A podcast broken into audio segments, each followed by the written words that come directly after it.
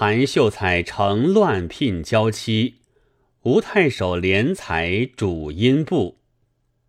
诗曰：“嫁女须求女婿贤，贫穷富贵总由天。姻缘本是前生定，莫为炎凉轻变迁。”话说人生一世，沧海变为桑田，目下的贵贱穷通都做不得准的。如今世人一肚皮势利念头，见一个人心中了举人进士，生的女儿便有人抢来定他为媳；生得男儿，便有人挨来许他为婿。万一官卑禄薄。一旦夭亡，仍旧是个穷公子、穷小姐，此时懊悔已自迟了。近有贫苦的书生向富贵人家求婚，便笑他阴沟洞里思量天鹅肉吃。忽然青年高第，然后大家懊悔起来，不愿唱自己没有眼睛。便嗟叹女儿无福消受，所以古人惠则续的，偏捡着富贵人家不肯应允，却把一个如花似玉的爱女嫁与那酸黄记烂豆腐的秀才，没有一人不笑他呆痴。倒是好一块羊肉，可惜落在狗口里了。一朝天子招贤，连登云路。五花告七相居，紧着他女儿受用，然后服他先见之明。这正是凡人不可貌相，海水不可斗量。只在论女婿的贤愚，不再论家世的贫富。当初为高吕蒙正，多是样子。却说春秋时，郑国有一个大夫。叫做徐无范，父母已亡，只有一同胞妹子。那小姐年方十六，生得肌如白雪，脸似樱桃，鬓若堆鸦，眉横丹凤。吟的诗，作的赋，琴棋书画，女工针指，无不精通。还有一件好处。那一双娇滴滴的秋波最会向人，大凡做官的与他哥哥往来，他常在帘中偷看，便识得那人贵贱穷通，终身结果分毫没有差错，所以一发名重当时。却有大夫公孙楚聘他为妇，尚未成婚。那公孙楚有个从兄，叫做公孙黑，官居上大夫之职。闻得那小姐貌美，便央人到徐家求婚。徐大夫回他已受聘了。公孙黑原是不良之徒，便倚着势力，不管他肯与不肯，背着红花酒礼、笙箫鼓乐送上门来。徐大夫无计可施，次日备了酒筵，请他兄弟二人来听妹子自责。公孙黑晓得要看女婿，便浓妆艳服而来，又自卖弄富贵，将那金银彩缎排列一厅。公孙楚只是常服，也没有甚礼仪，旁人观看的。都赞那公孙黑，暗猜到一定看中他了。酒散，二人谢别而去。小姐房中看过，便对哥哥说道：“公孙黑官职又高，面貌又美，只是带些杀气，他年绝不善终。不如嫁了公孙楚，虽然小小有些挫折。”酒后可以长保富贵，大夫依允，便辞了公孙黑，许了公孙楚，择日成婚已毕。那公孙黑怀恨在心，奸谋又起。忽一日，穿了甲胄，外边用便服遮着，到公孙楚家里来，欲要杀他，夺他妻子。已有人通风与公孙楚知道，急忙执着长戈赶出。公孙黑措手不及，招了一戈，腹痛飞奔出门，便到宰相公孙乔处告诉。此时大夫都聚商议此事，公孙楚也来了，争辩了多时。公孙乔道：“公孙黑要杀族弟。”其情未知虚实，却是论官职也该让他，论长幼也该让他。公孙楚卑幼，擅动干戈，律当远窜。当时定了罪名，便在吴国安置。公孙楚回家，与徐小姐抱头痛哭而行。公孙黑得意，越发耀武扬威了。外人看见，都傲唱徐小姐不嫁的他，就是徐大夫也未免世俗之见。小姐全然不以为意，安心等守。却说郑国有个上卿游吉，该是公孙乔之后，轮着他为相。公孙黑思想夺他权位，日夜蓄谋。不时就要做起反来，公孙乔得知，便急忙乘其未发，差官数了他的罪恶，逼他自缢而死。这正合着徐小姐不善终的话了。那公孙楚在吴国住了三载，赦罪还朝，就带了那上大夫职位，富贵已极。遂与徐小姐偕老。假如当日小姐贪了上大夫的声势，嫁着公孙黑，后来做了叛臣之妻，不免守几十年之寡。即此可见，目前贵贱都是论不得的。说话的你又差了，天下好人也有穷到底的。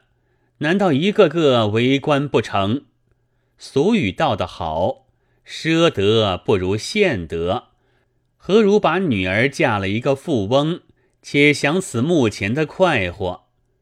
看官有所不知，就是惠泽婿的，也都要跟着命走。一饮一啄，莫非前定，却毕竟不如嫁了个读书人，到底不是个没望头的。如今再说一个生女的妇人，只为以父妻贫，私负前约，亏得太守怜明，成其阴事。后来妻贵夫荣，遂成佳话。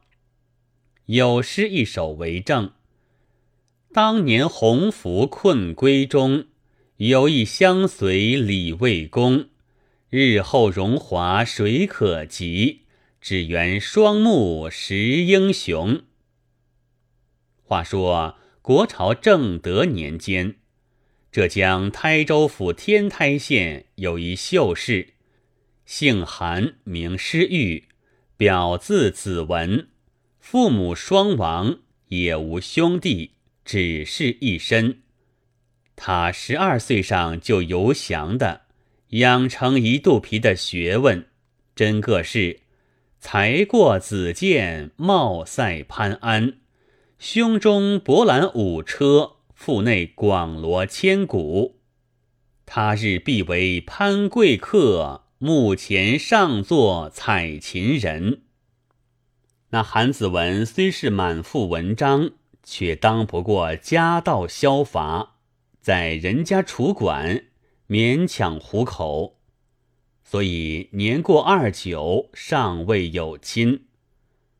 一日遇着端阳节近，别了主人家回来，住在家里了数日，忽然心中想到：我如今也好一亲事了。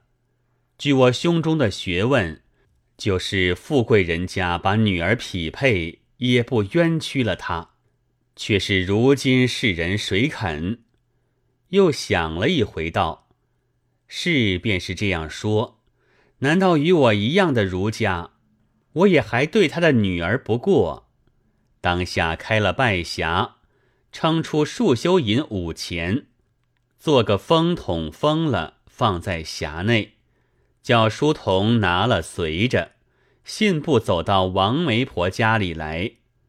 那王媒婆接着见他是个穷鬼。”也不十分动火他的，吃过了一盏茶，便开口问道：“秀才官人几时回家的？甚风推得到此？”子文道：“来家五日了，今日到此，有些事体相央，便在家童手中接过风筒，双手递与王婆道：‘伯义扶起笑纳。’”事成再有重谢，王婆推辞一番，便接了，道：“秀才官人赶是要说亲吗？”子文道：“正是，家下贫穷，不敢仰攀富户，但得一样儒家女儿，可背中馈言子嗣足矣。积下数年数修，四五十斤聘礼也好勉强出的。”启妈妈与我访个相应的人家。王婆晓得穷秀才说亲，自然高来不成低来不就的，却难推拒他，只得回复道：“继承官人后会，且请回家，待老婢子慢慢的寻觅，有了话头便来回报。”那子文自回家去了，一住数日。只见王婆走进门来，叫道：“官人在家吗？”子文接着问道：“因事如何？”王婆道：“为这秀才官人鞋子都走破了，方才问的一家，乃是现前许秀才的女儿，年纪十七岁。那秀才前年身死，娘子寡居在家里，家世虽不甚富，却也过的。”说起秀才官人，倒也有些肯了，只是说道：“我女儿嫁个读书人，尽也使得。但我们富人家又不晓得文字，木金提学要到台州岁考，待官人考了优等，出了吉帖便是。”子文自恃才高，思忖此事十有八九，对王婆道：“既如此说。”便待考过一亲不迟，当下买几杯白酒，请了王婆，自别去了。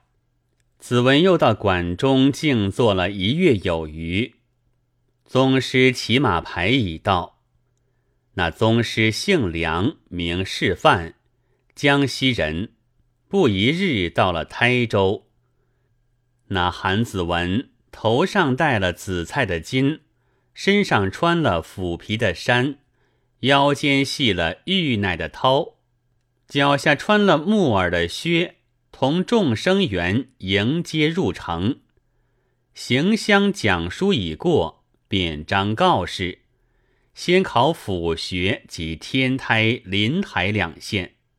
到期，子文一笔写完，甚是得意。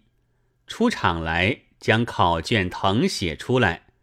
请教了几个先达，几个朋友，无不叹赏。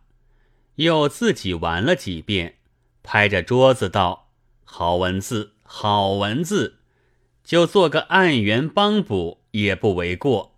何况优等。”又把文字来鼻头边闻一闻，道：“果然有些老婆香。”却说那梁宗师是个不识文字的人。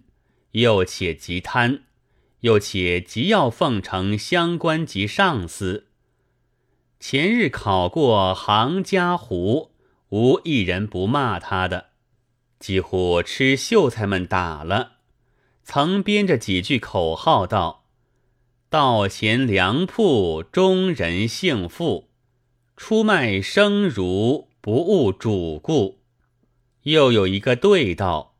公子孝心心，喜弟喜兄都入学，同生愁惨惨，恨祖恨父不登科。又把四书几句作着几古道：君子学道，功则乐；小人学道，尽信书。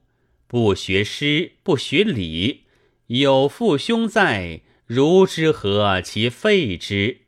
诵其诗，读其书，虽善不尊，如之何其可也？那韩子文是个穷儒，哪有银子钻刺？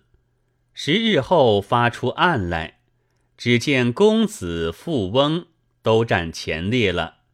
你道那韩诗玉的名字却在哪里？正是“四王无一数，如穿却又眠”。曾有一首黄莺儿词，单道那三等的苦处，无辱又无荣。论文章是弟兄，鼓声到此如春梦。高才命穷，庸才运通。凛声到此便一共，且从容，一边站立看别个赏花红。那韩子文考了三等，气得目睁口呆，把那梁宗师乌龟王八的骂了一场，不敢提起亲事。那王婆也不来说了，只得勉强自解，叹口气道。娶妻莫恨无良媒，书中有女颜如玉。发落已毕，只得萧萧条条，仍旧去楚馆。见了主人家及学生，都是面红耳热的，自觉没趣。